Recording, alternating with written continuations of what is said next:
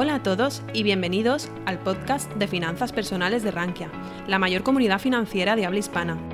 En este podcast escucharás las mejores charlas, conferencias y webinars impartidos en nuestra comunidad. No olvides suscribirte a nuestras plataformas para estar al tanto de todo nuestro contenido.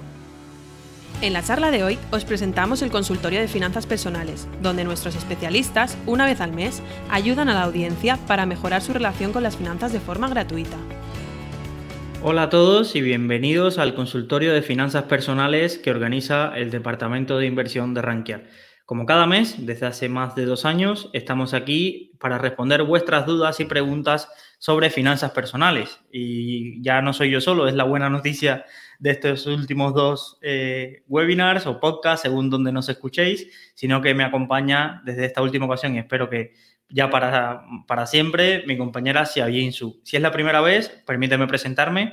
Soy Luis Ángel Hernández, responsable del Departamento de Audiencia en Rankia, y mi compañera Xiaoyin es especialista en la parte de fondos de inversión. Justo tenemos este, este mes la buena noticia de que ambos hemos pasado el nivel 1 del CFA. Yo quizás me arriesgue a ser candidato del nivel 2 más pronto que mi compañera Xiaoyin. Yo soy un poco más kamikaze. Pero bueno, la buena noticia es esa. Eh, y nada, estamos aquí para responder vuestras dudas. Y, lo dicho, muchas de las dudas que nos han llegado son de fondos de inversión, pero os animo a que nos escribáis a consultorio.rankia.com. Son dudas de finanzas personales de cualquier tipo, que siempre que os podamos ayudar y no dar recomendaciones de inversión, sino nuestra visión y nuestra ayuda, encantados. Chayin, ¿tú qué tal? ¿Qué nos cuentas? ¿Qué ha pasado en este último mes y qué nos puedes contar?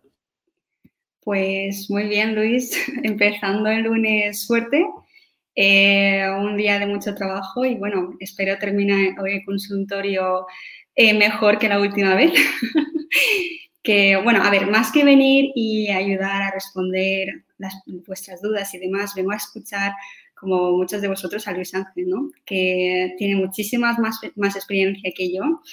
Y, ah, y si puedo ayudar en algo, pues por supuesto, encantada.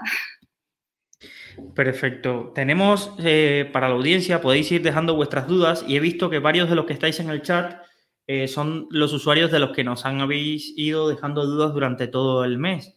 Y eso me gusta y, pensé que quiero que sepáis que no olvidamos vuestras dudas, sino que las acumulamos para este podcast y luego yo me encargaré de responderos personalmente a cada uno un poco de forma más extensa vuestras dudas, ¿vale?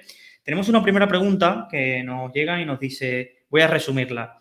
Eh, nos dan las gracias por el podcast, nos dicen que es un podcast bastante dinámico y fresco y que, y que tiene una duda acerca de su cartera de fondos. Nos dice, hay un tema que no acaba de entender y es la fiscalidad de los fondos cuando hacemos rebalanceos o cuando transferimos de un fondo a otro. Entiendo que las plusvalías que tenemos de un fondo cuando hacemos un traspaso en el nuevo fondo se crea otra bolsa de plusvalías o nuestros beneficios obtenidos se guardan ahí para tributar en su día. Aquí eh, y esto es una duda muy frecuente, eh, muchos usuarios no entienden cómo funciona la fiscalidad de los fondos de inversión. Primero que todo, siempre os recomiendo ir al post que tenemos en Rankia. Si encontráis algún tema del que no hay post en Rankia, nos podéis, os doy la libertad de que nos, de que nos escribáis y nos lo pidáis porque, porque seguramente eh, se nos ha pasado. Pero de fiscalidad tenemos unos cuantos. Y allí en el de fiscalidad te explicamos bastante detalladamente cómo funciona la fiscalidad de los fondos. Pero si te quieres quedar con tres pinceladas es, tú vas pasando de fondo en fondo y no tributas Hacienda como cuando vendes acciones y demás. Eh, si el fondo es, eh, tiene el beneficio fiscal de los 500 partícipes, es traspasable y demás. Hay que cumplir una serie de requisitos para, eh, para que te puedas aplicar la ventaja fiscal del diferimiento, es decir, de no pagar hasta que retires el dinero a tu cuenta. Pero no empiezas de cero. Pensemos, voy a poner un ejemplo muy sencillo. Yo invierto en el año 2010 mil euros en un fondo de inversión. En el año 2015 ese fondo me ha generado, ahora son 2.000 euros, es decir, he ganado un 100% eh, en cinco años y lo traspaso a otro fondo de inversión y vuelvo a ganar otro 100%.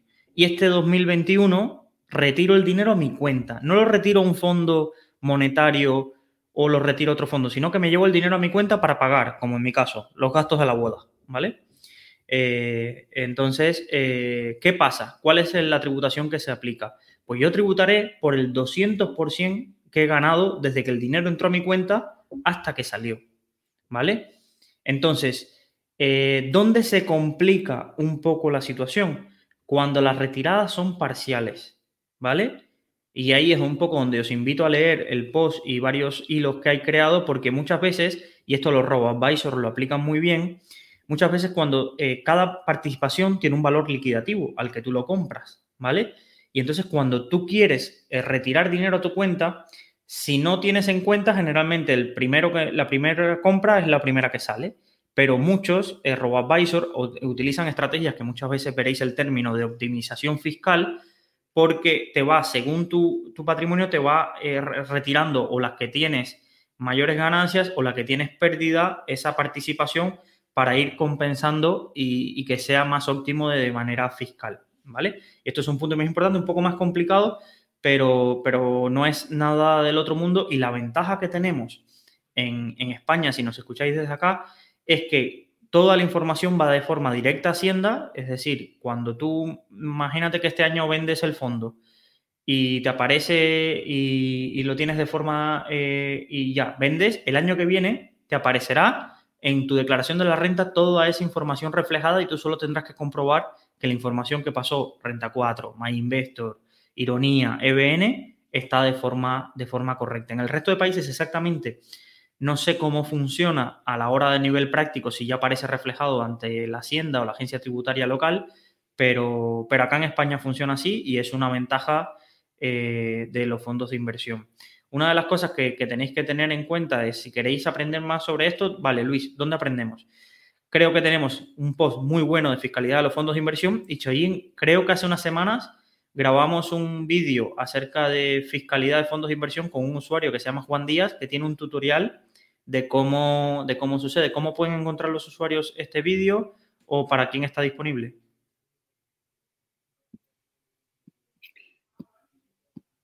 Ese vídeo, si no recuerdo mal, estaba en...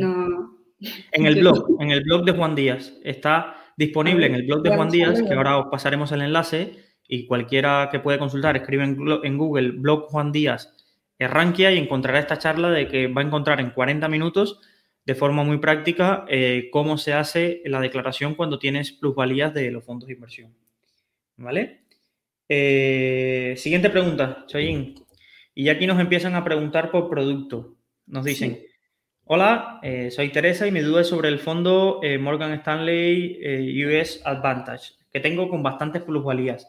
Y me planteo pasarlo todo en parte a otro más conservador para consolidar las ganancias ante la bajada más pronto que tarde que muchos analistas pronostican. Si es el caso, me podría decir algún fondo para este fin o dejarlo como está, pues voy a largo plazo.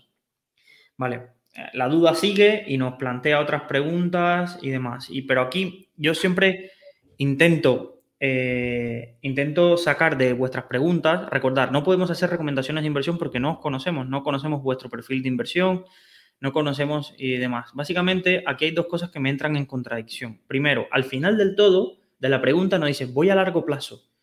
Pero a mitad de la pregunta está preocupada de sacar, quitar un fondo, quitar un fondo del que tiene muchas plusvalías, que es un gran fondo, eso es un, fondazo, porque ha escuchado que los analistas pronostican eh, una gran bajada a medio y corto plazo. Eh, este es uno de los problemas que nos vamos a encontrar. El primero, nadie tiene la bola de cristal.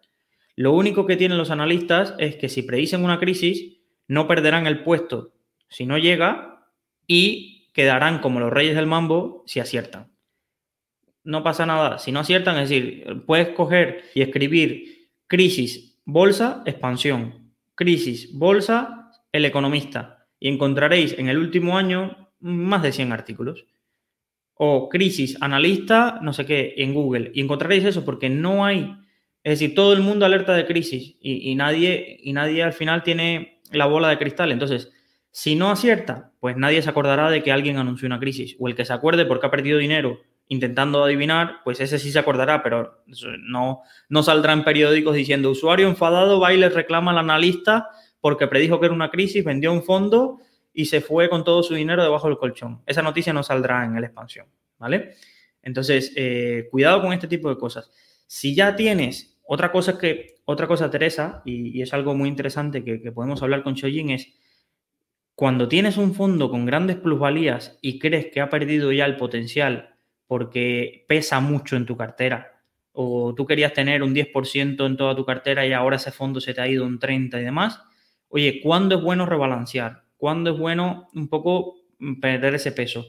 Ahí puedes hacer o plantearte tú tus, tus, tus, oye, lo hago de forma discrecional, cuando me apetezca, saco del fondo que gano mucho y lo mando a uno que gano menos, o lo mando a liquidez si tengo miedo de que llegue una, una recesión. Pero un poco, Chayín, ¿cómo lo hacen, por ejemplo, los robo-advisors? Ahora mismo, ¿cuáles son los parámetros de rebalanceo un poco que hay en la industria para quien quiera tener un sistema de decir, vale, ¿cómo lo hacen gente que es profesional? ¿Cómo hace esto de los rebalanceos y cada qué porcentaje de desviación lo hacen?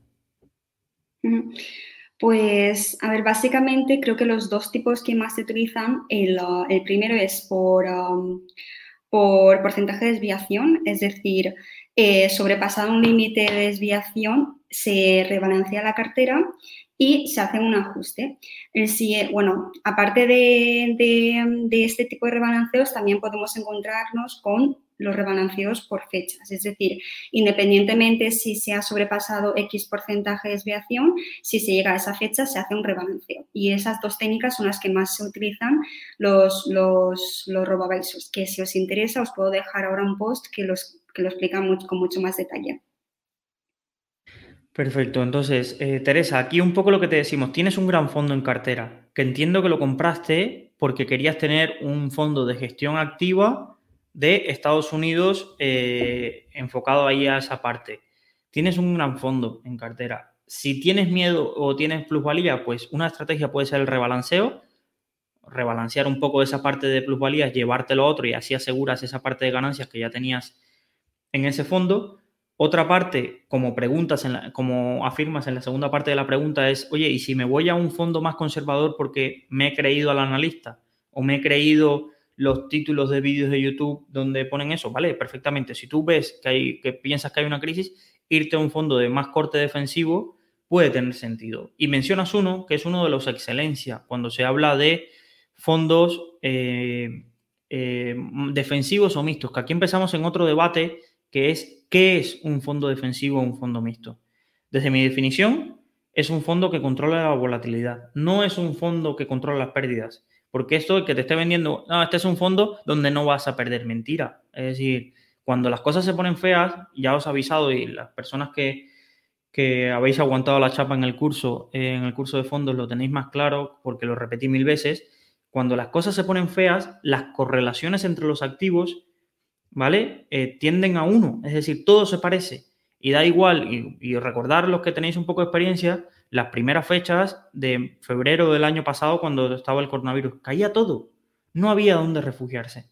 Entonces, como las correlaciones se vuelven a uno, una cosa es fondos que gestionen esa volatilidad y ese riesgo de un poco de caída y minimicen y caigan un poco más que el índice porque utilice estrategias de protección o de coberturas con opciones o que puedan hacer un poco de tener liquidez para rebalancear en esos momentos de caída pero, pero eso es un fondo de estilo defensivo y mixto que trabaja esa parte de gestión de coberturas, tamaño de posición, un poco de compensación con renta fija de corta duración que no se ve tan impactada ante ese tipo de cambios, pero, pero lo demás, eh, chicos, no, no hay ese fondo de gano y si pierdo no, no, no pierdo nunca, eso no existe. Entonces, si tú piensas que viene una crisis, ya te digo, mm, sal del, sal, eh, una de las estrategias es salte del fondo y vete a uno de corte muy, muy defensivo, incluso casi monetario. Pero el problema es que, ¿y si no llega la crisis?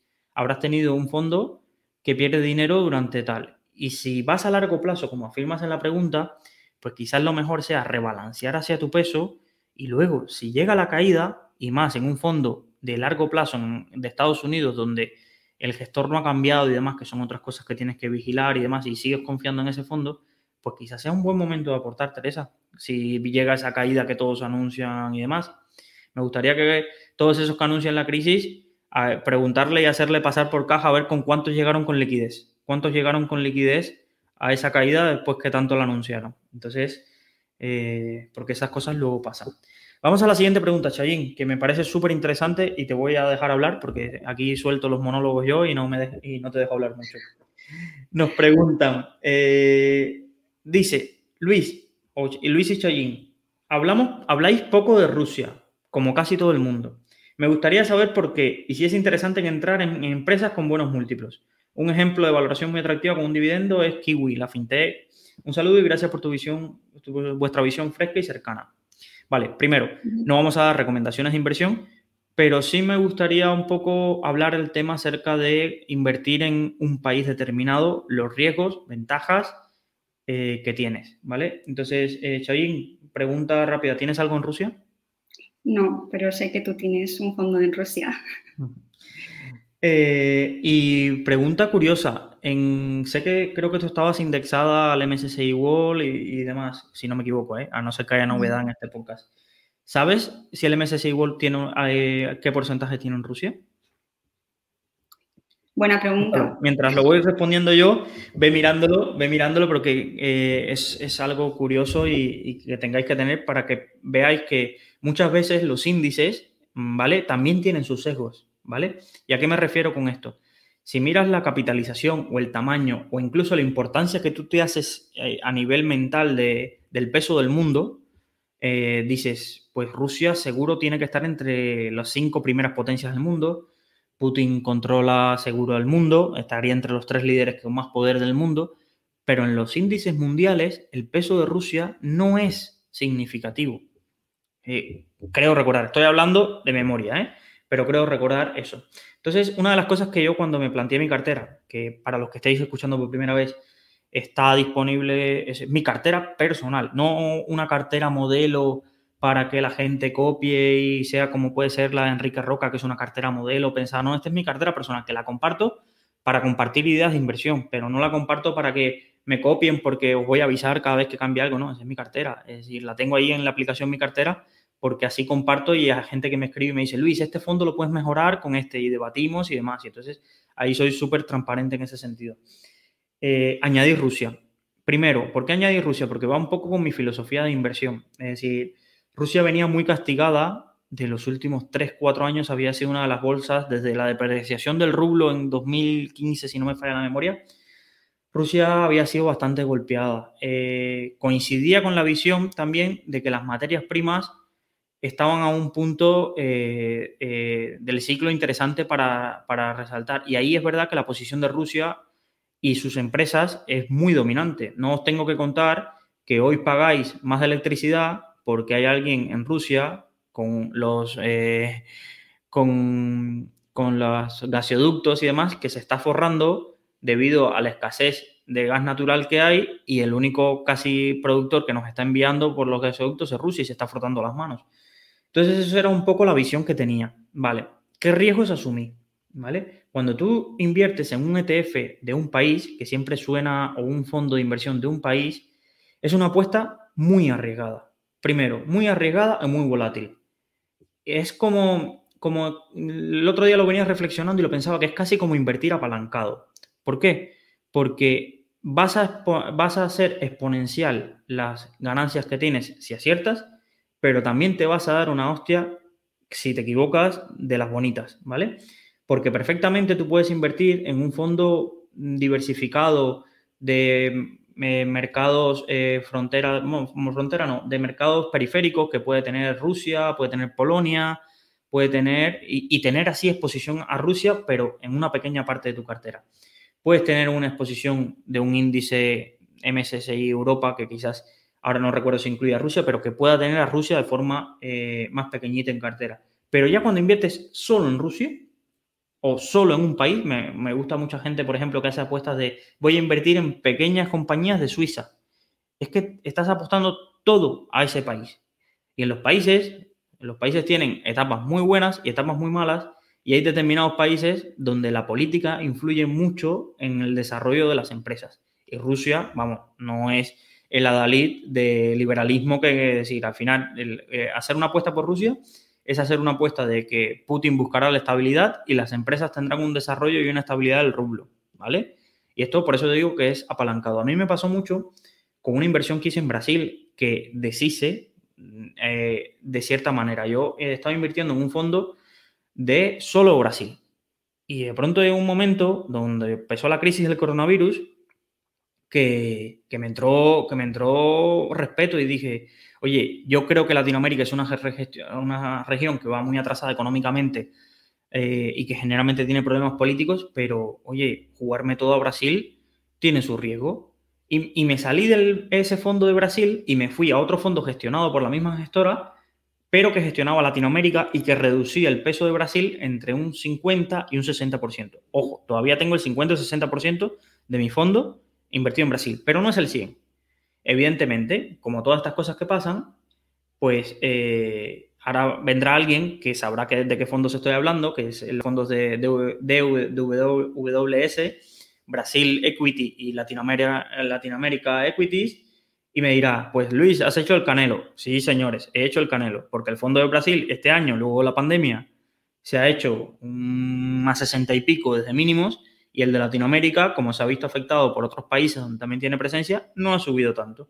Pero yo he dormido más tranquilo, porque podía haber pasado perfectamente al revés y que Bolsonaro se levantara un día con el pie cambiado, hubiera dicho que se carga la constitución y el 100% del fondo, el 10% de la cartera de Luis que está en un fondo de Brasil a tomar viento. Pero bueno, Rusia. Yo sí he puesto por Rusia. Tengo un 10% de la cartera en Rusia con un fondo que he encontrado que no es el fondo activo más activo del mundo, mm, que, pero es que hay muy poco eh, fondo o índice para exponerse a ese, a, ese, a ese mercado. Y los ETFs que hay, que es una buena opción, para mi gusto, sobreponderan demasiado determinadas compañías. Entonces tienen, están muy concentrados en la... Pasa lo mismo con los ETFs de China. Los ETFs de China, oye, a todo el mundo nos mola las posiciones que tienen y demás, pero es que casi todos le meten un 9 a un 9% a Tencent, un 9% a Alibaba y un 7% a JD. Entonces, claro, es que meterle un 40% de tu cartera a cinco posiciones, pues da respeto. Entonces, este fondo de la Mundi Rusia a mí me gustó bastante. Eh, he tenido suerte, desde que lo compré está un 20% arriba, pero no creo que sea no es un fondo donde yo digo, ah, apuesto a Rusia de aquí a 15 años, no, es un fondo coyuntural para aprovechar el ciclo de forma indirecta de las materias primas. Y hasta ahí, no sé si, Choyin, ¿encontraste el dato del MSCI cuánto tiene en Rusia? Nos dicen por el chat con 0,01, pero me lo creo, ¿eh? Me lo creo que es ese dato. Sí, tiene, tiene súper poco, o sea, más del 67 lo tiene en Estados Unidos, después en Japón, en Inglaterra, Francia, Canadá y en otros tiene 14,8%, que en otros incluiríamos a, Rusia y el resto de países. Pero me ha sorprendido que tenga ese porcentaje, de verdad. Claro, es que esto pasa, esto pasa mucho, esto pasa mucho y, la gente no, no, es consciente de que cuando dice, es que yo me quiero indexar al mundo, muy bien, pero que eh, ahí MSCI iba a decidir por ti qué es el mundo, ¿vale? Y, yo soy favorable, es decir, a mi familia yo le digo, oye, hazte cuenta con un RoboAdvisor. Cuando tú me lo consultaste, recuerdo que, te dije, creo que has tomado una buenísima decisión, pero, pero mucha gente se sorprende de este tipo de cosas, o de las personas piensan que sí, me compro el MSCI World y estoy balanceado entre Estados Unidos y China. Pues no, si quieres meter a China, pues tendrás que complementarlo con, otro, con otros fondos, pero no con el MSCI World vas a tener una gran exposición a China y dices, no, es que yo estoy diversificado al mundo y lo que pasa en Estados Unidos no me afecta. Una mierda, que tiene 60% eh, metido en, en, en, el fondo de, en el fondo en Estados Unidos. Pero bueno, y en las principales compañías. No, a mí no me afectan las FAN porque yo estoy eh, diversificado con el, con, con el MSCI World. Sí, mira, a ver cuáles son las principales posiciones en el MSCI World.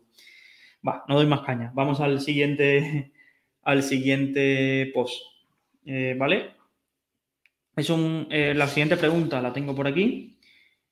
Y nos preguntan, ¿las compras de acciones norteamericanas las hacéis directamente a través de un broker o tenéis específicamente cuentas creadas en dólares para hacerlas en ese broker?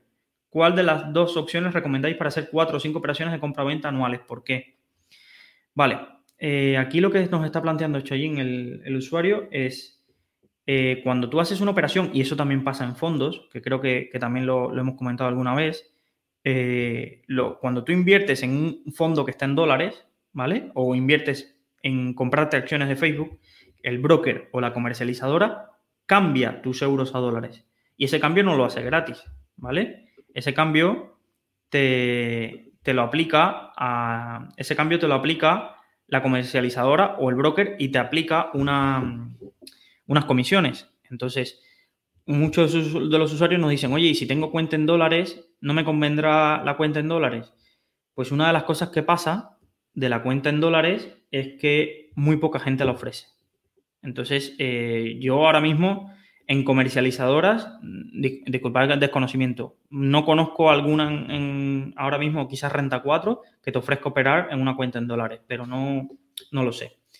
Y, en broker pasa casi lo mismo. Interactive Broker tiene cuenta en dólares, creo recordar, pero muy poquitos. Entonces, lo ideal para mí sería operar en un broker, pero revisar la comisión. Es decir, hay un post que luego podemos pasar de la comisión de, de divisa para que lo tengáis controlado y generalmente el sentido común impera mucho. Los bancos te dan unas habladas interesantes con comisiones cercanas al 0,75, el 1% por cada operación, los brokers online generalmente te cobran un poco menos, te cobran un poco menos. Es decir, aquí todo el mundo tiene que hacer negocio, ¿eh? Yo ahí soy favorable y soy de los primeros que intento hacer despertar a la gente de, no, es que yo lo quiero todo gratis. Bueno, si es gratis, mal vamos porque por algún lado te estarán cobrando porque esa empresa tiene que pagar las nóminas. Entonces, eh, pero bueno, sí es verdad que se puede reducir bastante y de, del 0,1 a 0,15 que hay por ahí al 1%, eh, hay bastante, bastante, bastante diferencia. ¿Vale? Entonces lo que recomendaría es eso. No te compliques porque no vas a encontrar o encontrar, si lo encuentras, adelante, perfecto para la cuenta en dólares, pero es que hay muy poquitos con cuenta en dólares, ¿vale?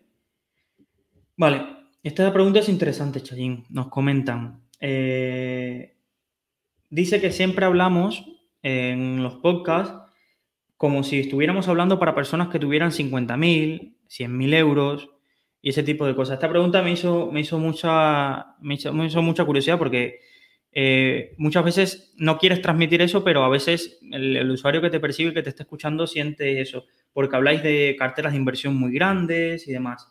Y él me dice, mira, el usuario dice, soy que soy un trabajador mileurista y, y tengo una cartera de mil euros con estos fondos. Eh, tiene el Vanguard indexado al, al SP500, el Vanguard indexado a la MSCI Europa, el Vanguard indexado al mercados emergentes, un bono, un Vanguard indexado a la inflación y uno de real estate eh, global y añadido True Capital. Vale, tiene una cartera sobre todo indexados, como si se hiciera una cartera diversificada de indexados, muy parecida a la de un robo-advisor, y le mete un fondo de bajo coste, pero de gestión activa, como puede ser True Capital. En resumen, ¿qué opináis de la cartera y, qué tendría que tener en cuenta él para escaso capital que cómo le puede afectar esto. Eh, no sé, me sentí muy, muy curioso de, esta duda porque, porque yo lo he dicho más de una vez. Es decir, yo hace dos años me veía en este caso. Y ahora he tenido la suerte de ahorrar un poquito más, pero, pero tampoco, ojalá estuviera yo ahora haciendo el, post de diciendo cómo gané 100.000 euros y los gestiono con fondos. Pero no, no estoy en ese caso. Es decir, eh, entonces me siento bastante identificado. Pero sí te voy a alertar de una de las cosas que, tiene tener una cartera con muchos fondos si tienes poco capital. ¿Vale? Entonces te alerto de dos cosas. Y esto creo que lo aprendí con Choyin en una charla que tuvimos con, con Unai, Unai Ansejo, el director de el CEO de Indexa, que nos alertó de esto y que son cosas que o estás en la industria o muchas veces no te das cuenta. Kevin, ¿recuerdas lo que nos contó acerca de, los rebalanceos y los decimales con, poco, cuando tenías poco dinero? ¿Qué causaba? Vale, Choyin ha decidido. Hoy mis neuronas han desconectado completamente. No, vale, te, recuerdo un poco. Los, eh, cada fondo de inversión en los valores liquidativos, chicos, eh, tenéis que tener en cuenta que algunos, por ejemplo, eh, Cobas, vamos a pensar que Cobas tiene el valor liquidativo a 86,75, eh, eh, ¿vale? Tiene dos decimales después de la coma, ¿vale? Hay algunos fondos que tienen cuatro decimales después de la coma. ¿Para, ¿En qué influye esto del valor liquidativo? Cuando tú compras, tú pones una cantidad, voy a poner 200 euros de aportación, se divide entre el valor liquidativo y es el número de participaciones que puedes comprar, ¿vale? O el número de participaciones que puedes comprar. Al tener poco capital, muchas veces te toca hacer redondeos porque tú puedes comprar una parte de la participación, pero el valor liquidativo hay que redondearlo, ¿vale?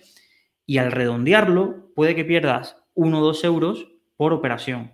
¿Qué pasa? Que imagínate que haces una operación con una aportación a un fondo que por ese redondeo pierdes 2 euros y tu aportación fue de 200 euros. Es que has perdido el 1% de tu capital. Que son 2 euros, Luis, es el 1%. Vamos a hablar en porcentaje para hacer, es el 1%. Lo has perdido por un redondeo de este tipo, por una operación de poco importe. Por eso, Unai nos, decía que, ellos en las carteras para poco importe, como hacen rebalanceos y se desvía de un 3%, no recomendaba tener 10 fondos en la cartera, porque en los rebalanceos, en los rebalanceos iba a perder por parte por ahí, además quien te hace el rebalanceo, muchas veces Inversis o el que está detrás se lleva una parte de comisión al operador, a renta 4 o no sé qué, por esa, por esa, por esa operación y que puede no ser rentable. Y entonces una de las cosas que tienes que tener en cuenta es, yo tendría en cuenta esa parte del redondeo, que si podéis buscar en, en Rankia, redondeo de participaciones, para que veáis cómo os afecta, un ejemplo clásico que es un poco ahora de difícil de visualizar aquí. Y lo otro, tener en cuenta de que muchos de estos fondos puede que te encuentres que tengan una aportación mínima sucesiva un poco eh, más compleja, de que no te permitan eh, hacer una aportación de, de si mínimo 500 euros. Creo que estos fondos no, ¿eh? estos fondos el límite es bastante bajo, pero te lo podrías encontrar. Con respecto a tu cartera, Hombre, pues ya quisieran mucha gente de 100.000 euros tener una cartera de tan bajo coste y tan bien diversificada. Lo único que me genera dudas es que seguramente con el fondo True Capital de este Barans, mm, seguramente estés duplicando muchísimas posiciones del Vanguard SP500 y del Vanguard Emerging Market. Me da esa sensación. Tendría que hacer el X-Ray de ambos fondos para ver eh, cuánto coinciden las 10 primeras posiciones pero me da la sensación de que por añadir ese toque de gestión activa, que seguro eh, has entendido esa parte, creo que estás ahí sobreponderando esa, esa parte, pero, pero tendría que hacerle la comprobación y lo vemos. Pero ya te digo, me encanta la cartera, el enfoque, solo lo único que me genera dudas es por qué añadiste el True Capital y un poco qué buscas en ese sentido, si es un poco descorrelacionarte del mundo o no, no acabo de entender un poco qué papel juega ese fondo en tu cartera. Vale. Como ya teníamos las preguntas de un poco de la audiencia, seguro me han quedado varias, pero ya os digo, entre Chayín y yo responderemos de forma escrita eh, más, eh, más de forma detallada y demás, para, para, que tengáis una respuesta y podáis elaborarlo donde pasamos los enlaces de los artículos. Vamos a ir, si te parece, Chayín, a las preguntas del chat, donde hay varios que ya nos han dejado y vamos a premiar a los que estáis en directo eh, reservando este espacio, eh, vamos a premiar eh, la, fidelidad. Tenemos una pregunta de Ramón, que nos había escrito. Ramón Casamayor es un, usuario fiel del, canal y de nuestros directos y de los webinars que has hecho ahí con gestoras cada dos semanas. Y Ramón nos pregunta por algo muy curioso. Ramón nos había hecho llegar una pregunta acerca de qué pensábamos de, la tecnología espacial y de cómo podíamos invertir en estas nuevas tecnologías y del espacio. Entonces, me pregunta Ramón, eh, nos pregunta, ¿dónde se puede comprar el fondo Echiquier Space? Me están diciendo varias comercializadoras que por el tema de no tener 500 partícipes no lo tienen. Vale. Esto también es muy común, chicos. Cuando un fondo sale, veis la noticia, ah, el fondo ha lanzado, ves la nota de prensa de la gestora, la gestora empieza a hacer ruido, pero muchas veces las comercializadoras, por tema de interno de, no buscarse, eh, de no tener que gestionar traspasos que no sean eh, fiscalmente, eh, se apliquen la ventaja del diferimiento fiscal y demás, no lo añaden hasta tener 500 partícipes. Y luego es la pescadilla que se muerde la cola. Si no lo ofrecen, ¿cómo llega el fondo a 500 partícipes para que sea traspasable? Entonces generalmente la gestora llega a acuerdos, ¿vale? Llega a acuerdos con una entidad para que promocione el fondo para llegar a los 500 partícipes y poder eh, llegarlo. Eh, creo, eh, Ramón, que por ejemplo, en MBN has lanzado un, si eres cliente de ellos y le solicitas el fondo, ellos han comprometido a todo el fondo que se le solicite, que sea que, si eres cliente de ellos, ellos lo añadan a la plataforma. Así que no creo que, que por ejemplo, con EBN tengas problema. pero, Chayín, de este fondo en particular creo que tenemos una novedad que no sé si la audiencia lo sabe. El gestor de este fondo eh, estará pronto con nosotros, ¿no? Sí, eh, ah, concretamente, si no recuerdo mal, se llama Rolando Grandi. Y sí, para, le tenemos invitado para la, la, la Marques 24 y vendrá a explicar, bueno, vendrá a explicarnos eh, sobre el sector aeroespacial y, también gestiona uno de los un fondo así de índole temático que es el Ezequiel Artificial Intelligence y también el, el Awareness Leaders. Entonces, os invitamos a todos que, que, que, participéis en ese webinar y si tenéis alguna duda, pues también le podéis eh, dejar en el chat porque estará en directo contestando las preguntas.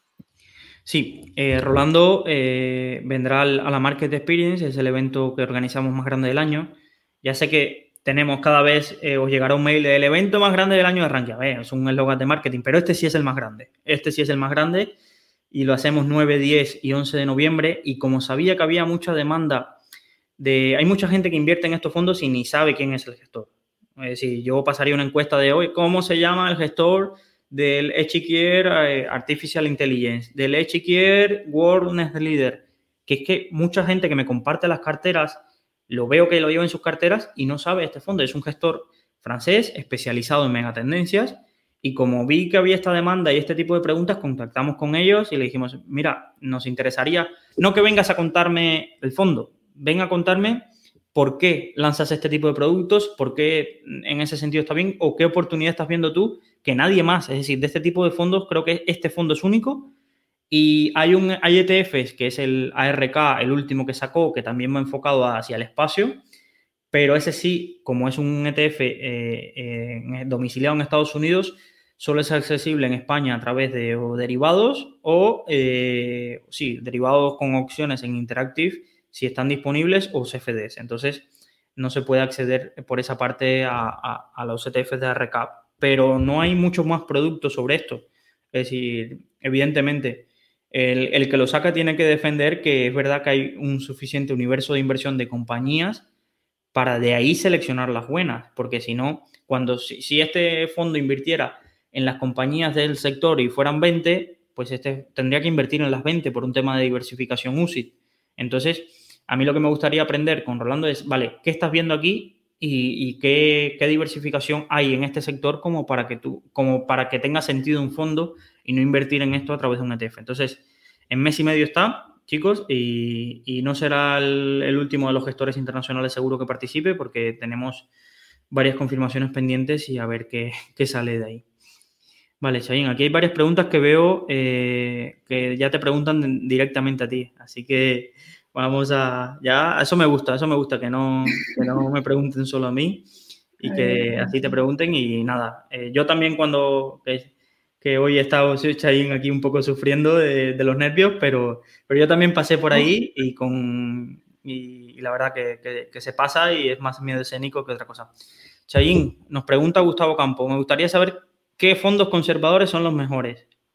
Gustavo, si lo supiera, Mm, se lo recomendaría a mi abuelo y no le diría que, que se indexase. Entonces, no, no, pero, pero más allá de eso, es verdad. ¿Se puede saber qué fondos de corte conservador eh, tienen mejores? Eh, hay un hilo, que no sé si lo conocéis todos los que estáis aquí, que se llama Carteras Ranquianas 2021, donde hay muchos usuarios muy, muy top, ¿vale? Pero yo tengo especial predilección por dos, uno que es Moclano y otro que es Madruga, donde hacen, según los perfiles de los usuarios, hacen, te sacan una lista. Luego tú tienes que escoger cuál se adapta a ti y hacer tu propia investigación. Pero hace poco es verdad que había una lista de mejores fondos, primero mixtos, que eso controlan un poco más esa parte de la volatilidad de la cartera. Y luego había una parte de fondos ya conservadores y había unos listados que, los buscaré, a ver si, si nos, eh, luego lo buscamos y, lo hacemos llegar. Gustavo, escríbenos a consultoria.rankia.com y te pasamos esos listados que ellos habían hecho, son usuarios que anónimos, pero que, vamos, ya os digo que, tienen un conocimiento que, a mí me gustaría eh, acumular. No sé, siempre pienso que es un gestor profesional de fondos que está ahí contestando en su tiempo libre, porque la verdad que el conocimiento que tienen eh, es brutal, pero tenemos la suerte de disfrutarlo gratis y, ya os digo que, es conocimiento que, yo pagaría por ellos. Si me piden dinero, yo les pagaría, pero ahora está gratis. Vale, tenemos eh, una usuaria, Paula, que nos conviene, conviene seguir invirtiendo en Bitcoin. Tengo 18 mil dólares en ello, estoy pensando seriamente en venderlo. Paula, no te puedo responder a eso, pero la pregunta es, ¿por qué los compraste? ¿Qué esperabas ganar de ello? Eh, ¿Cuál era tu estrategia con el Bitcoin? ¿Duplicar? Eh, no sé, es que imagínate tú, casi todo el que conozco convencido eh, que ha comprado Bitcoin no creo que estaría dispuesto a venderlo con, según ellos, los que más convencidos, el Bitcoin revolucionará el sistema monetario internacional mundial y será la nueva moneda eh, alternativa, la reserva de valor y no sé qué. Entonces, tenías que cuestionar un poco por qué los compraste, qué esperabas. Si no ha cumplido lo que esperabas o lo que sé qué, pues te tienes que plantearlo, pero, pero es que este tipo de preguntas es muy difícil para alguien que está aquí, que no te conoce de nada, que no sabe por qué tomaste la decisión, si te lo dijo un primo, el cuñado, o qué esperabas, cuánto esperabas ganar con ello. Es decir, es muy difícil, ¿no? nos pones en una situación muy, muy, muy difícil. Vale, Choyin, esta sí tiene todos tus nombres y apellidos. ¿Cuáles son las plataformas más competitivas en términos de comisiones? Eh, ¿Qué diferencias hay entre un MyInvestor, Renta 4, EBN, Ironía? Es decir, yo creo que hace poco hicimos un evento de comercializadoras y algo muy curioso y que me llamó mucho la atención, que lo moderaste tú, Choyin, es que cada una tiene un modelo de negocio distinto. Todas tienen que ganar dinero. Pero para el usuario es importante entender qué ofrece una, qué no ofrece otra, porque son muy, muy complementarias. Si puedes hacer un repaso rápido así de, MyInvestor, ¿qué tiene positivo? Eh, Renta 4, EBN. Eh, e pues mira, eh, MyInvestor, que es la plataforma que de hecho yo soy cliente, lo positivo que destacaría es que um, es una plataforma muy sencilla, tiene los fondos indexados sin comisión de custodia, solo la comisión de gestión. Después se hace todo 100% online, que aunque seas aunque tengas nacionalidad extranjera, la cuenta la tienes abierta 24 horas, no hay mucho papeleo y tiene un supermercado de fondos, la verdad es que bastante, bastante, bastante amplio. Después, Renta 4, eh, ventajas, pues también es una plataforma con mucha variedad de fondos, eh, tienen oficinas en, en, varias ciudades, que si tienes algún problema pues puedes acudir que ahora está muy de auge el tema de 100% online, cuenta apertura 100% online y demás, pero a veces tampoco viene mal que tengas a un gestor que puedas visitar y que puedas atender. Y qué más plataformas tenemos. También dependiendo del tipo de fondo, fondos que quieres contratar, si, es, si son de clase limpia, eh, tienes las plataformas como EBN Banco, que a cambio te cobra una comisión de 0,30%. Eh, lo, malo, bueno, lo malo, entre comillas, es que solamente tiene oficina en Madrid. Y ah, a veces sí que, sí que es conveniente, digamos, eh, escoger la clase limpia del fondo, porque sí que, digamos, que permite cierta reducción en, costes y esto a largo plazo pues, puede afectar nuestra rentabilidad. Si es un fondo indexado, obviamente no os voy a recomendar la clase limpia porque no vale la pena. Si es un fondo de gestión activa, podéis hacer, digamos, vuestros cálculos y eh, a veces nos podemos encontrar con casos en los que pagando un 0,30 de comisión de custodia sigue saliendo muchísimo más rentable que la clase eh, retail que podemos encontrar en muchas comercializadoras. Eh, bueno, he hecho, bueno, he hablado de MyInvestor, he hablado de Blanco, he, hablado de Renta ¿Qué modelo, ¿Qué modelo de negocio tiene Ironía? Ironía es también parecido a Banco. En este caso, en vez de pagar una comisión de, de, custodia, lo que, lo que pagas es por tramos. Eh, una tarifa plana, mentira, es, sí, es una tarifa plana que pagas de forma anual, que la cantidad exacta no, no recuerdo ahora cuál era, no sé si Luis tienes ese dato, pero... Creo que eran 99 euros al año, creo recordar, perdonadme, lo podéis consultar, y creo que si pagabas el año completo de golpe tenía un poco de precio más reducido que los 9,99 al mes. Creo que, creo que juraría que es así. Y bueno, ahí cada uno puede hacer sus cálculos y curiosamente dependiendo del patrimonio que, que tengas también conviene eh, escoger una plataforma u otra por tema de comisión. Perfecto. Nos preguntaba Salvador eh, Chayín que si eh, tenemos review de todos estos productos y si se puede, que está empezando en inversión indexada y que si puede, que si tenemos, ¿dónde puede, si vale, quiero empezar a invertir en inversión indexada, quiero saber comercializadoras y RoboAdvisor, eh, vale, ¿qué, camino tengo que seguir?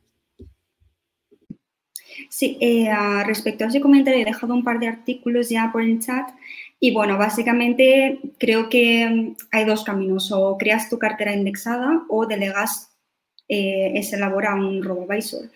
Eh, yo en mi caso, yo he seguido la, primera opción.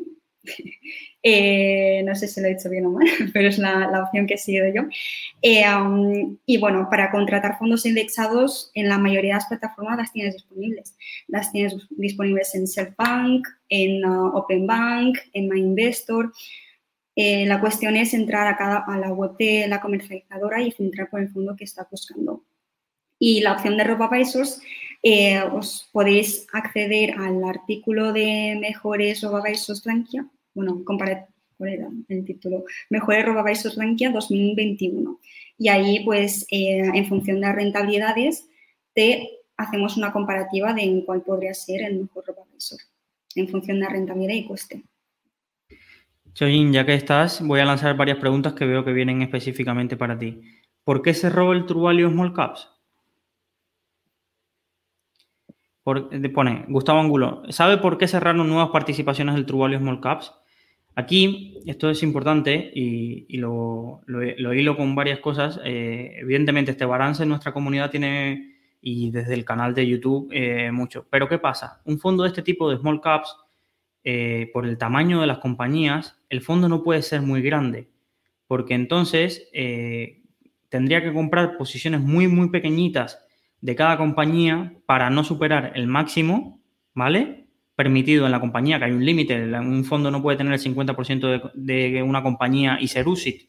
Si fuera un hedge fund o lo que sea, tendría, se le otras reglas. Pero un fondo USIT, que son los que generalmente nos comercializan para proteger por diversificación al partícipe, eh, no pueden tener una posición mayor del 10% al menos durante puede pasarla en un momento puntual, pero luego eh, tiene un, límite de tiempo en el que tiene que volver a un peso menor del 10%. Entonces, estos fondos de small caps, por tradición en España, las gestoras, que evidentemente la gestora es un negocio, a, a Esteban y a José Luis Benito le encantaría cuanto más gestionar, mejor, porque para su empresa, no como gestores, para su empresa sería lo ideal. Lo que pasa es que es cierto que como ellos tienen ahí metido su patrimonio, tampoco les conviene que ese fondo, eh, ese fondo de small caps crezca mucho, porque eh, ¿qué pasa? Que ya no pueden invertir en las mejores ideas y se ven obligados, cuando un fondo de este tipo crece mucho, se ven obligados a meter el dinero en empresas que no tienen tanta convicción, pero es que tienen que obligado meterse en, varias, en 50, 60 compañías para no, para no incumplir el, el, criterio de diversificación y para no influir significativamente en estas compañías. Además, Pensar que fondos tan seguidos, estos son fondos que tienen una base de partícipes muy amplia y que por su repercusión, para lo bueno y para lo malo, los fondos estrellas, mucha gente los está copiando. Entonces, son presa fácil. Si, si tienen una posición muy grande en una determinada compañía muy pequeña, que tiene poca liquidez, pueden ser presas fáciles. Primero, de que si se filtra que está comprando una nueva posición muchas personas o muchos fondos se aprovechen de esto y empiecen a comprar y les suban el precio y ellos no han terminado de crear la posición. Y segundo, al revés, cuando quieran salir, si muchos eh, saben que eh, el fondo de True Value Cap está bastante pillado de una determinada acción, puede utilizarse por determinados eh, otros fondos como estrategia para, para generar beneficios si True se ve obligado a salir de una determinada compañía a cualquier precio. Entonces, esto lo que hace es que los fondos en small caps en España, yo los he visto cerrados entre 80 y 200, 150, 200 millones. Que evidentemente hay fondos de small caps de más de mil millones, sí. Pregúntate si tiene sentido estar ahí, con todo lo que te he contado antes. Los gestores donde se juegan su patrimonio y de verdad eh, ven que tiene un riesgo, generalmente tenéis el podcast de, Iván Martín con, el presidente de Rankia, que es Juan Suk, donde le explica fenomenal el por qué ellos cierran el microcaps de, de Magallanes con 80 millones o con 100 millones. Este, Truvalio es el que lo ha cerrado con 80 y por qué, eh, y por qué Magallanes lo cierra con 100. Y en este sentido, por eso se cierran los fondos. Hay fondos que determinada estrategia que tiene el fondo, imaginaros un fondo que invierte en medianas compañías eh, del sector de renovables. ¿Vale? Es que hay fondos que hemos visto muy exitosos, como puede ser, ¿te acuerdas, Xavi? En el BNP Energy Transition, el ERSTE, WWF, Environmental, casi todos esos han cerrado porque les ha entrado tanto, tanto dinero que ya para el universo de inversión tan restringido que muchas veces estos fondos tienen, porque tienen que ser determinadas compañías SG, determinadas compañías energy de transición energética y demás, pues eh, es muy complicado para ellas eh, seguir invirtiendo si les sigue entrando esa cantidad de dinero. Entonces, es un, es un choque entre ellos como empresa, les encantaría que les siguiera entrando dinero, pero como tienen su dinero, saben que si un fondo con ese tamaño no puede batir al mercado y estarían haciendo un poco, eh, eh, estarían expensas a, tener malos resultados y con tanto perder el prestigio de la empresa y, bueno, caer en, ese bucle. Por eso se cierran los fondos. Vale, Chain. Y esta que me, me preguntan es desde, a ver, eh, cubana no eres. Entonces, yo con, este, con esta cara tampoco cubano parezco. Entonces nos preguntas por China, ¿vale? Y nos des acerca de, de tu visión, evidentemente vives acá en España, pero tu visión un poco acerca de, lo que está pasando. Hoy mismo me comentabas que, en China yo no, tenía idea, estaban habiendo eh, problemas con el suministro energético, un poco cómo se ve la situación y quizás aquí estamos dramatizando mucho o de verdad hay un poco de nerviosismo en lo que tú sientes, lees y demás eh, de la fuente original, porque aquí muchas veces leemos lo que nos cuenta la expansión de lo que pasa en China. Un poco, eh, ¿tú qué, qué, qué feeling tienes? Pues la verdad es que Luis, a mí me da miedo contestar a estas preguntas, porque claro, yo eh, es cierto que yo recibo información de ambas partes, yo de hecho leo bastante noticias en chino y demás, y yo, claro, yo no estoy segura de si lo que estoy leyendo es completamente 100% objetivo o hay alguna cosa que está restringida y demás, pero yo os puedo contar un poco de cómo las noticias que están saliendo ahora en los medios chinos y la noticia que está recibiendo la mayoría de la comunidad china. Eh, um, todo este tema regulatorio, si el sistema educativo, que si las tecnológicas, que si Android no va a salir en bolsa y demás, eh, um, lo que se habla mucho ahí es que eh, lo que pretende el gobierno chino es regularizar el mercado y um, con la finalidad de de, de, un, de un, o sea, con la finalidad de obtener un, eh, mejorar, digamos, la, la, sociedad de alguna forma. Por ejemplo, ¿por qué han regulado el sistema educativo? Pues se comenta mucho de por qué las tasas de, las tasas de natalidad son muy bajas y por qué las, las tasas de natalidad son muy bajas. Porque los, la, gente joven no quiere tener hijos. ¿Por qué no, tiene, ¿Por qué no quieren tener hijos? Pues porque el coste que le supondría de educar a un niño excede demasiado ya del salario que pueda obtener. Entonces, toda esa presión es lo que les hace que no quieran plantearse esa opción en un futuro. Y por eso en China ahora el envejecimiento de población está teniendo sus consecuencias y por eso el gobierno también ha implementado la política esta de, de ya no un hijo por familia, sino tres. Porque mm, están están, digamos, notando que, los jóvenes están sintiendo mucha presión, que no quieren tener más hijos porque eso implicaría competir en tema educativo, de tengo que llevar mi hijo a, esa, a ese colegio eh, privado porque tan, tan, porque cuál, porque ahí tienen los mejores profesores, no sé qué. Quiero decir que ahí el pensamiento es muy diferente en el sentido de que quieren ser mucho más competitivos porque ahí, digamos que las familias chinas, de hecho yo lo he vivido desde cerca, eh, quieren que sus niños sean lo mejor del mundo y por eso les, cada vez que terminan las clases le lleva a un taller, le lleva a una clase de escritura, le lleva a una clase de ballet, no sé qué, no sé cuánto, si el niño no descansa hasta las 10 o 11 de la noche, eh, si es pronto, digamos. Y um, yo creo que um, toda esta normativa eh, es por un bien mayor, quieren regularizar el mercado, quieren un cambio social y lo que te comentaba Luis de, de las energías, o sea, de la electricidad, ahí está pasando algo similar que en España, que nos ha aumentado mucho la factura de la luz. Y eso es porque quieren, eh, China como otros países también ha firmado el convenio de, Carbon Neutrality, que ahora en España no me sale, eh, y, básicamente lo que dice es que en 2020, 2030 debe, debe de, conseguir un objetivo de, supongo que se dice neutralidad del carbón o una cosa así. Entonces, ¿qué pasa? Que ahora el precio del carbón ha subido mucho y en China para generar electricidad tienen que consumir ese carbón.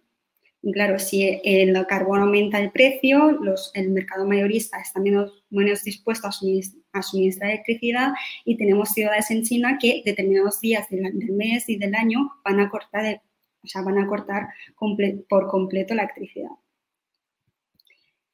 Y, muy, curioso, sí, cuando, cuando me lo comentaste, eh, la verdad que, que, es curioso, pero es, es un problema. Hoy mismo leía de varias empresas en, el Reino Unido que por la disponibilidad de gas natural también estaban y por los precios a punto de la quiebra y rescatando. Es decir, está siendo un problema bastante global. Es decir, ahí yo recomendaría mucho seguir, si no lo hacéis ya, seguir de cerca a Solrack, a usuarios en Rankia, a Solrack, Tibu, que van a escribir y están escribiendo mucho eh, acerca de, la crisis energética y un poco de lo que se está viviendo porque es, es bastante curioso.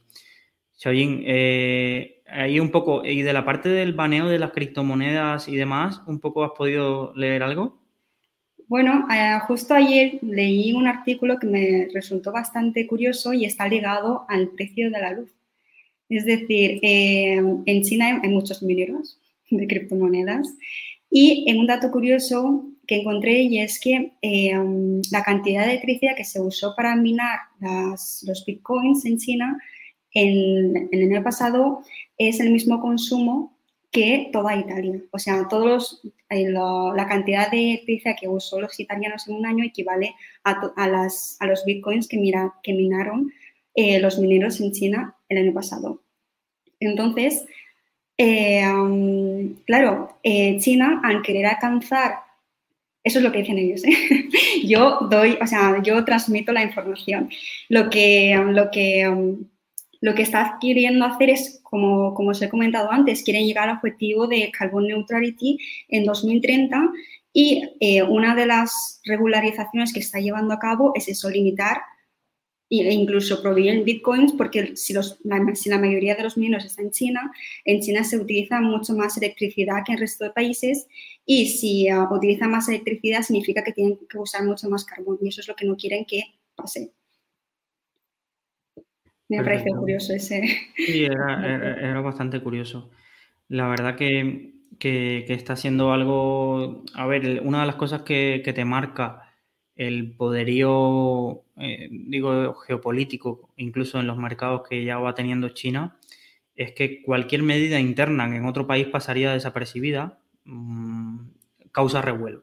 Causa revuelo y no causa revuelo en China, causa revuelo al otro lado del mundo porque, porque los mercados tiemblan cada vez que, cambia algo y es, es, una decisión.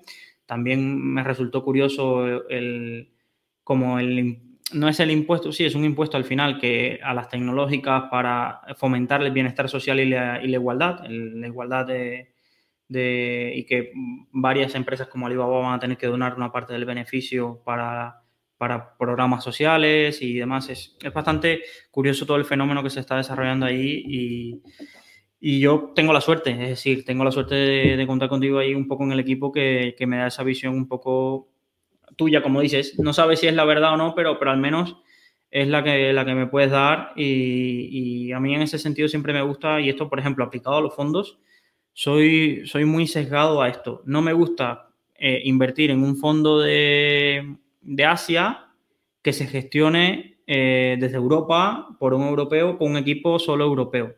Eh, me da sensación como que esa persona solo tiene información de, lo que está viendo a miles de kilómetros y está pasando. Entonces, algo que valoro yo, y pero esto es muy decisión personal, y puede ser un sesgo, vamos, de los que escribía, de los que puede escribir un libro Kahneman.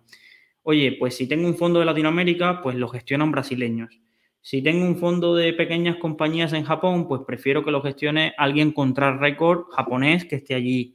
Si tengo un fondo de Asia, pues prefiero que lo, que lo gestione alguien que está desde Taiwán o desde por ahí, que pueda tener esa visión de primer plano, porque me da que en, esta, una de las cosas que tenemos es que la información nos llega, es decir, antes podría tardar meses en que nos llegara esta información, pero ahora muchas veces nos llega como quieren que nos llegue. Entonces eh, ya le introducen matices y para vender periódicos, para que entres y demás, y muchas veces te estás perdiendo la información de primera mano. Y me pasa a mí eh, con muchas noticias, por ejemplo, y lo sabéis ya fuera de este podcast, eh, con el tema de Cuba. Mucha gente me viene y me, y me comenta Luis de Cuba y le digo, es que tienes, y gente muy informada, que ha leído un montón de los periódicos, que está al día de lo que sucede, pero está al día de lo que le cuentan que sucede, que es muy distinto a lo que es el día a día de alguien ahí o por qué suceden las cosas o entender eh, los problemas reales. Entonces, a mí es un sesgo, lo reconozco, pero para eh,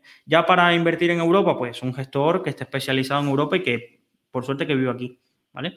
Entonces vamos a eh, ronda rápida de preguntas-respuestas, que generalmente acotamos a que no pasarnos más de una hora y media, que si no, en las plataformas de, podcast creo que nadie eh, camina tan rápido, camina tanto tiempo, ni va al gimnasio tanto tiempo, ni se pasa tanto tiempo en coche.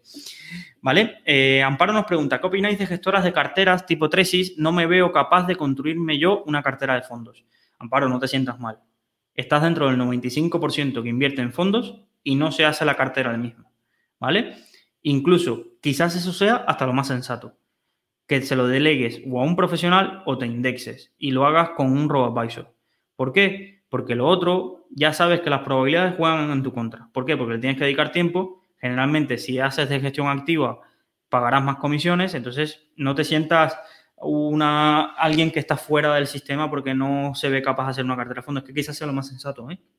Entonces, yo te alerto de una cosa. Te digo, lo bueno es que vas a tener una cartera hecha por un profesional y lo que siempre un poco debato con Enrique Roca, con Chajin y con los compañeros del equipo es lo malo de este tipo de entidades, ojalá que no sea tu caso, es que muchas veces en esas carteras te cuelan mucho producto propio, alguno bueno, otro regular y otro malo. Entonces, por ejemplo, Vamos a pensar, eh, no sé si es el caso, eh, no, sé, es exactamente las carteras de tesis, pero te alerto un poco para que estés, cuando te vaya el comercial o el ventas a decirlo, que tú tengas información para saber un poco distinguir. Imagínate que te hacen una cartera que tú dices, vale, yo quiero estar diversificado a nivel mundial. Pues el asesor de, de esa entidad te cogerá y te dirá, vale, pues yo te voy a poner un fondo que pese en Estados Unidos el 60%, te voy a poner un fondo de europeo de un 10, uno de emergentes un 10, un poco en oro y un poco en, otras, en, esa, en esa distribución de activos. ¿Y qué pasa? Que esa entidad tiene un gestor muy bueno para renta variable americana, pero el europeo es un desastre. Y te lo meten ahí en la cartera porque antes que poner producto externo, te meten ahí en la cartera un producto propio para generar ellos, evidentemente, esa doble capa de comisión y todo el dinero se queda en casa. Esto es una práctica habitual bancaria. No lo veo, lo veo mal, iba a decir, iba a, poner, iba a endulzarlo un poco, lo veo mal, ¿vale? Y deberían alertarte y deberían ponerte un disclaimer de eh, hay otros productos disponibles con mejor track record que esto, pero como el regulador no se ha querido meter ahí, eh, todavía se sigue haciendo. Entonces, sed conscientes que este tipo de entidades muchas veces crean carteras, no los estoy acusando a ellos exactamente porque lo vuelvo a decir, desconozco exactamente la composición exacta de la cartera que te están ofreciendo. Pero muchas veces debes tener en cuenta esto, que muchas veces hay producto que ellos mismos te pueden acceder mucho más barato y con mucho mejor rendimiento que el producto que puedan tener. Y es normal. Es que, eh, vamos a decirlo, eh, no quiero personalizar, pero esta entidad no puede competir con un BlackRock que tiene miles de euros o millones para pagarle al mejor gestor o al tío que más sepa de biotecnología o al que más sepa de medicina o al que más sepa de Estados Unidos. ¿Qué significa que, sus gestores son malos? Para nada. Para nada, no significa que sean malos. Pero la lógica te indica, como todo, como en el deporte, que las personas donde, las entidades con más dinero tienen a los mejores jugadores. Es así, es decir, nos gustaría que fuera lo contrario. Bueno, hay gente por ahí independiente o en estas entidades que lo hacen muy bien. Pero tienes ese sesgo de que, de que tienes que saber cómo funciona esto. Y yo, si fuera gestor de fondos y en una entidad me pagan voy a poner un número al azar, 70.000 euros por llevar un fondo de eh, renta variable norteamericana y luego llega BlackRock y me pone 500.000 euros encima y voy, puedo trabajar para BlackRock, ¿dónde me voy a ir? ¿Dónde me voy a quedar? Entonces, entendamos un poco cómo funciona esta industria y por qué debemos tener ese tipo de precauciones. ¿Deberíamos dejar de hacer eso? Pues seguramente lo que vas a ganar con este tipo de entidades y esa cercanía es el trato personalizado, el que te entiendan, el que creen una cartera para ti según tu perfil de inversor o que yo quiero en 10 años jubilarme y tener este dinero disponible. Eso es lo que ganas con la cercanía, con tener la oficina de Renta 4, con tener oficinas de Mafre, con las oficinas de Tresis. Por eso existen, si no, no existieran. ¿Vale? Entonces existen porque su valor diferencial es ese. ¿Vale? Y compiten por tener los mejores asesores y todo el mundo, por ejemplo, conoce en Valencia, que es donde estamos nosotros, a quién es el director de la oficina de Renta 4 porque todo el mundo alguna vez ha hablado con él y es muy accesible y demás, pero pasa ese tipo de cosas, que ese es su valor diferencial, pero, pero también hay que decirte lo malo. Lo malo es que las carteras generalmente van con fondos de ellos. Vale, voy a dejar de dar cera por hoy y voy a intentar ser más positivo. Eh, José Nogueira nos pregunta, eh, ¿tenéis opinión acerca de la plataforma de ING para gestión de fondos ETFs y acciones? ING es curioso porque no tenemos demasiados artículos acerca de reviews de ellos. Tengo opinión porque tengo varios conocidos que lo utilizan y conozco lo que me dicen y demás, pero, pero es curioso, Chayin, ¿tenemos alguna review de ING? No, no tenemos, pero pronto saldrá saldrá un artículo en el que analizaremos los, fondos que ofrece, eh, las tarifas y demás. Podría ser muy interesante porque es cierto, no tenemos, no tenemos ningún artículo, tenemos, tenemos reviews de muchos bancos, de gestoras, BBVA, Bankinter, que si no estáis suscritos al blog de fondos os animo a que os suscribáis para estar en tanto de, todo, de todas las reviews que hacemos. Pero sí, pronto saldrá uno sobre ING. Eh, pasa, pasa el enlace del blog para que se suscriban un poco ahí a, los análisis que, vas haciendo. Entonces, eh, te voy yo rápido eh, mi opinión sobre ING. ING fue un banco que revolucionó el sector bancario español, es holandés, no, no se creó aquí en España, pero con su modelo de ser oficinas, todo digital y demás, fue pionero en eso y para mí se ha quedado en eso, en ser pionero en eso, ¿vale? Eh, lanzó productos muy buenos que hace 15 años eran inimaginables en España, como los primeros planes de pensiones indexados al SP500, fondos indexados que un poco más caros que lo que veis ahora, pero es que en aquel entonces no había. Es decir, esto Manoloc lo cuenta muy bien de, de la ventaja que tuvo esa parte ING. ¿Qué pasa? Que ahora es un dolor de cabeza. ¿Por qué? Porque la aplicación se les cae cada no sé cuántos segundos. Eh, yo, la gente que, que utiliza el broker eh, la verdad que las tarifas no han bajado nada en cinco años que yo llevo casi ya aquí en Rankia. Eh, mientras toda la, toda la industria se está matando por bajar comisiones, no bajan comisiones. Eh, tiene muchos, muchos fallos. Y, es verdad que están disponibles algunos fondos 7F, que está bien, pero, pero la oferta no puede compararse con un Renta 4 ni con un Bank Inter en oferta, porque Bank Inter es verdad que no es el, intermediario más barato, pero en oferta de fondos 7Fs es inmenso lo que puedes encontrar ahí. En ING no tanto. Entonces, la verdad que, es, una, es una pena. Pero es verdad que tiene mucho cliente por la cuenta o porque tenían ahí el, dinero y de paso ahí ya compran. Pues si tú eres ese tipo de cliente que te da pereza abrirte cuenta en todo, pues con ING puedes. Eh, ¿Es el mejor o hay mejores ofertas? Sí, hay mejores ofertas pero es que lo mismo digo, tienen clientes todavía porque hay ese perfil de gente que tiene la, quiere tener la cuenta y todo en el mismo lugar. Entonces, ahí son muy buenos, porque incluso en las ofertas de planes de pensiones indexados al SP500 o ese tipo de cosas, ya hay ofertas mejores. Entonces, todavía estoy esperando la respuesta de ING en ese sentido, vale, antes tenía el monopolio, me han quitado el monopolio con productos de MyInvestor, Indexa y demás, en este tipo de productos, Vale, ¿cómo respondo? Y estas entidades son tan grandes que deberían responder rompiendo el mercado, porque pueden permitirse perder dinero en una sucursal, en una división y en otra eh, ganarlo con el cliente cautivo. Pero la realidad es que, no sucede. Yo sigo diciendo, ya llegará un día en que la gran banca tradicional española saque mejores productos que los robapaisos porque tienen costes, no sé qué. Y me sigo poniendo viejo y no, esto no sucede. ¿Vale? Eh, a ver, vamos allá. Eh, tenemos eh, varias preguntas, vamos a ir avanzando. Eh, tenemos por aquí, vale, creo que he llegado a preguntas bastante interesantes. tenía una pregunta, Carlos. Carlos pregunta por intereses reales negativos, expectativas que dicen que un futuro será así, es adecuado tener oro en un fondo como el, el DVDS Gold. Y voy a alinearlo con una de las preguntas que me he saltado, pero había un usuario hoy que nos había escrito justo por la mañana, creo recordar, preguntando por fondos de mineras de oro. Eh, vale, aquí lo que pasa es que casi todos los fondos son idénticos de este estilo. Yo estuve haciendo un estudio porque lo tengo en cartera, incluso tengo este fondo, Carlos, que mencionas, yo lo tengo en cartera, eh, con un 7, 7, 8%. Y una de las cosas que cuando me puse a imaginar, a, revisarlo, estaba este, estaba el BlackRock World Gold, que creo que hiciste tú el análisis, Chayín, ¿no? Lo creo recordar de ese fondo, en el blog de análisis de fondos. Está uno de Franklin Templeton, que también es muy conocido, y está el de 19. Y entonces, si lo miras, y haces una review, las diferencias son mínimas. Y aquí, eh, cuando pase este tipo de cosas, voy a responderle primero al usuario por la mañana y luego, Carlos, eh, a ti, ¿vale? Si, si me permites. Eh, yo me guío por la gente que lleva mucho más tiempo que yo en esto y que sabe un poco más. Porque sí, chicos, es decir, y aquí voy a entrar en la polémica del fin de semana en Twitter y demás.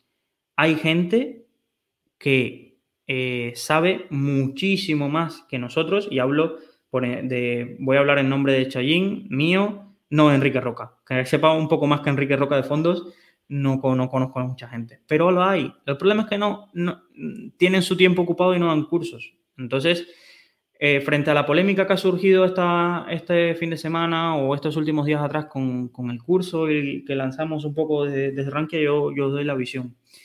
Eh, primero, hemos lanzado, eh, lanzamos ese curso porque nadie ahora mismo en España estaba enseñando las cosas básicas de un fondo de inversión.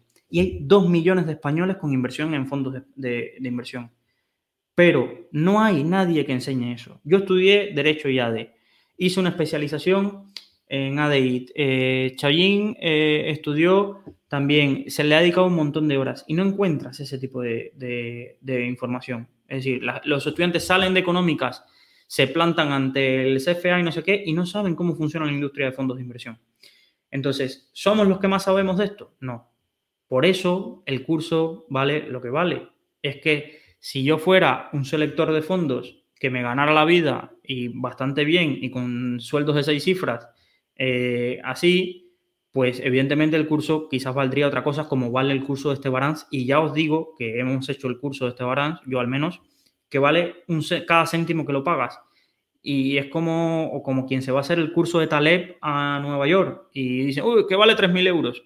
Es que es Taleb, ¿qué piensas que te va a regalar su hora y te va a poner a 10 euros para que tú lo vayas a ver? No, no, no pasa así. Entonces, nosotros sabemos nuestras limitaciones y sabemos, incluso muchas veces con este curso os lo digo sinceramente, he sentido el síndrome del impostor, eh, que es, eh, tío, hay gente que sabe muchísimo más que tú de fondos, pero no está dando cursos. Y lo que hicimos fue intentar hacer un curso que fuera lo más básico posible, el curso que me hubiera gustado tener a mí cuando empecé y no sabía nada de fondos.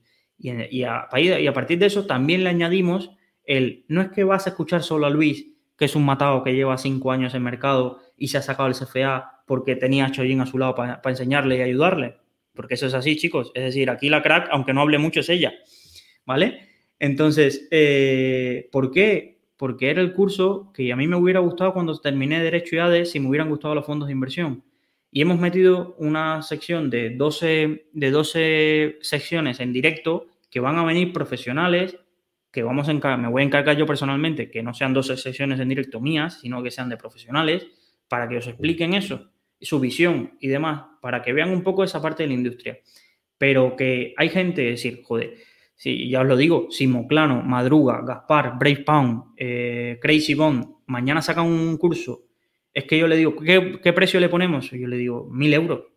Porque esa gente, es que mil euros en dos años aprendiendo de esa gente, eh, te ahorrará solo en comisiones y en malos productos todo lo que has invertido ahí.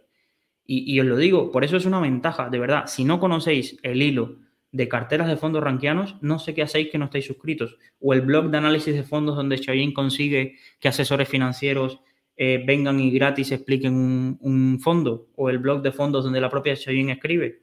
Es que eso en otras webs tendrías que pagar un, Patreon para mantenerlo o pagar una suscripción a un Substack y demás. Y, evidentemente Eh, Rankia no es una ONG, entonces de alguna manera tenemos que mantener, y yo tengo un jefe que explicarle las horas que le dediqué al curso, que de alguna forma tiene que retornar.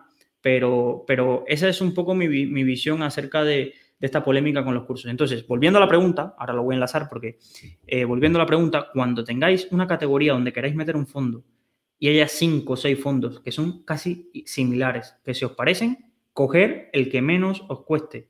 Porque en esta vida de, hay dos cosas eh, que son seguras. La muerte y que las comisiones te las van a cobrar sí o sí cada día del valor liquidativo de tus fondos. Entonces yo aquí, como buen eh, seguidor de Gaspar, que es un usuario que sabe muchísimo de ETFs en Rankia, eh, dice, si no sabes qué fondo escoger de una categoría que tú quieres tener en cartera y tienes cinco que son iguales con equipos gestores que llevan no sé qué, pues coge más barato. Yo fue lo que hice y me quedé, quería tener un porcentaje de oro en mi cartera de oro a través de mineras de oro, porque esto de invertir en oro es una historia, porque puedes invertir en un ETF de Invesco físico, puedes invertir en futuros de oro o puedes invertir, comprarte el lingote. Pues yo, eh, la exposición es compañías mineras de oro, que es mucho más volátil, ¿vale? Que esto, esto no es, ah, tengo oro en cartera y esto no cae. Bueno, ya os aviso, compré yo hace poco y ya lleva un menos 5 el fondo, ¿eh? Es decir, esto, esto no falla.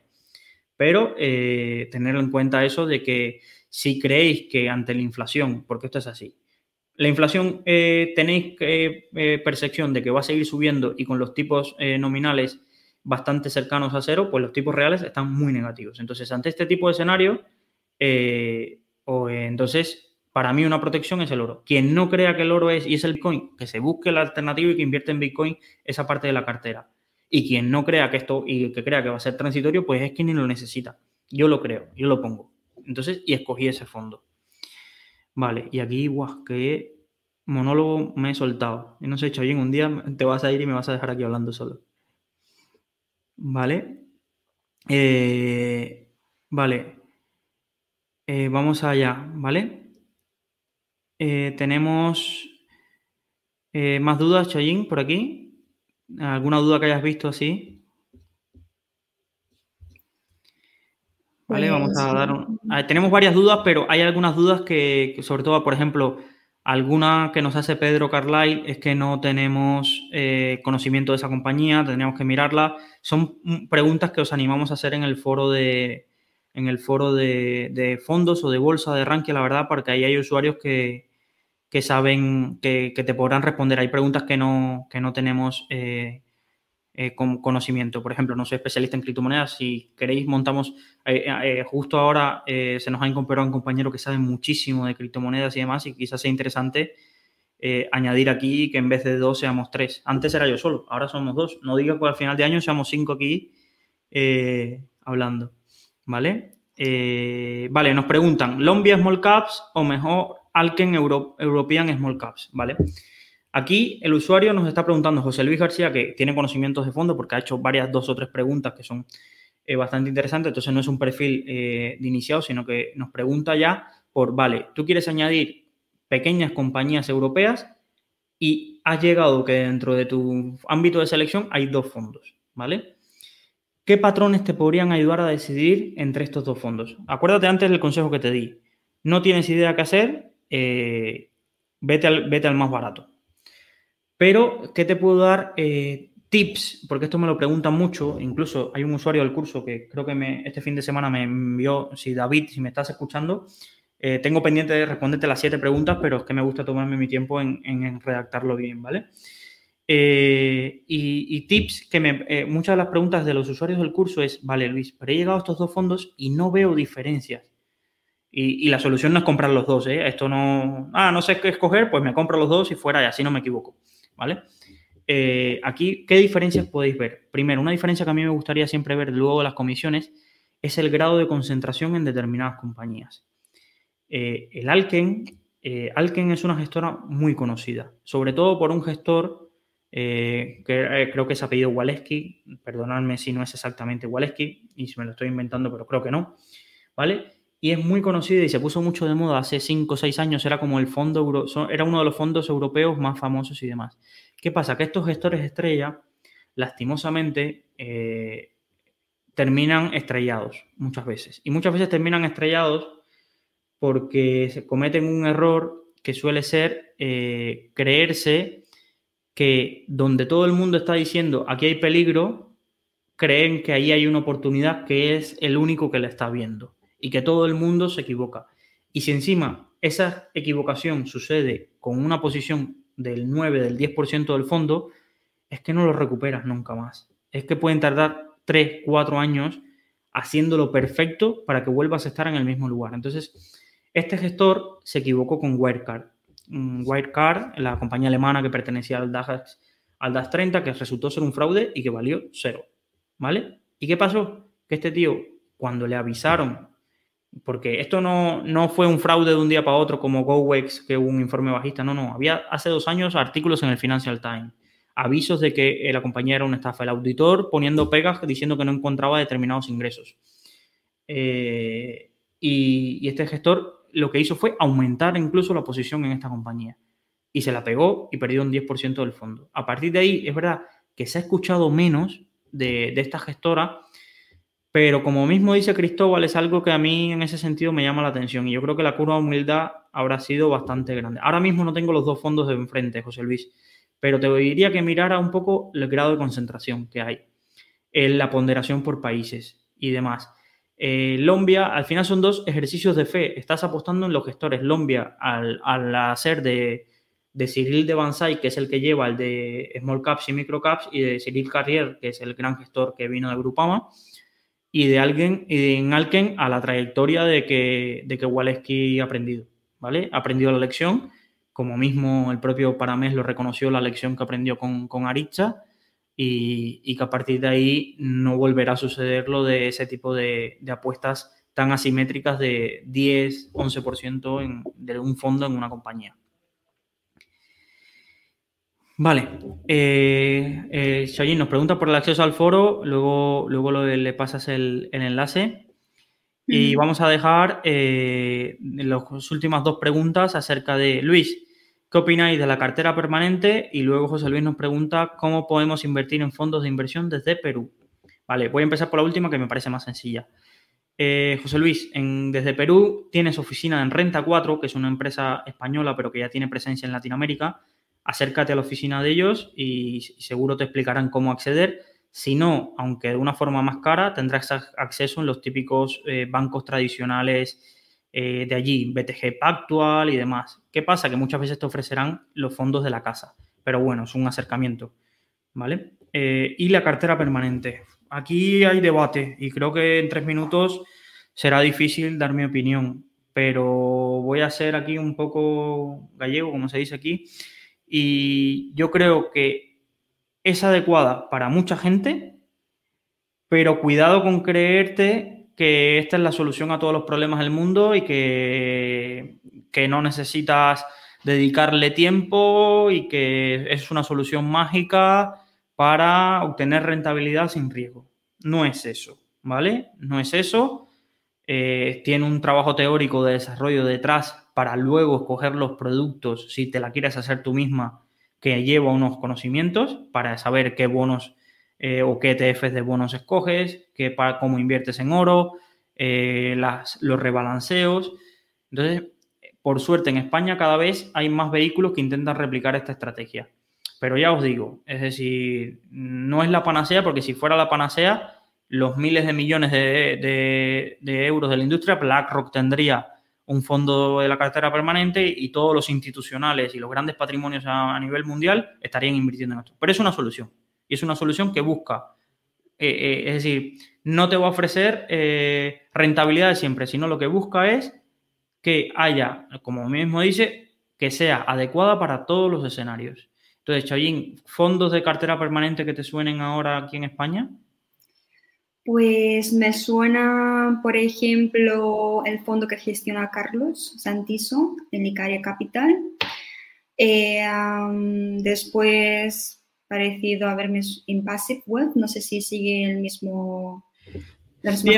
Tienen, su propio algoritmo, buscan, eh, buscan combinar momentum y demás, pero no es exactamente una cartera permanente. Está el de Carlos, el de Icaria, Icaria Permanente, y está... Eh, ah, ahora me vendrá Cronos, Cronos también que es de River Patrimonio, River Patrimonio, que Rafael Ortega creo que es incluso aquí valenciano, eh, también, también está disponible.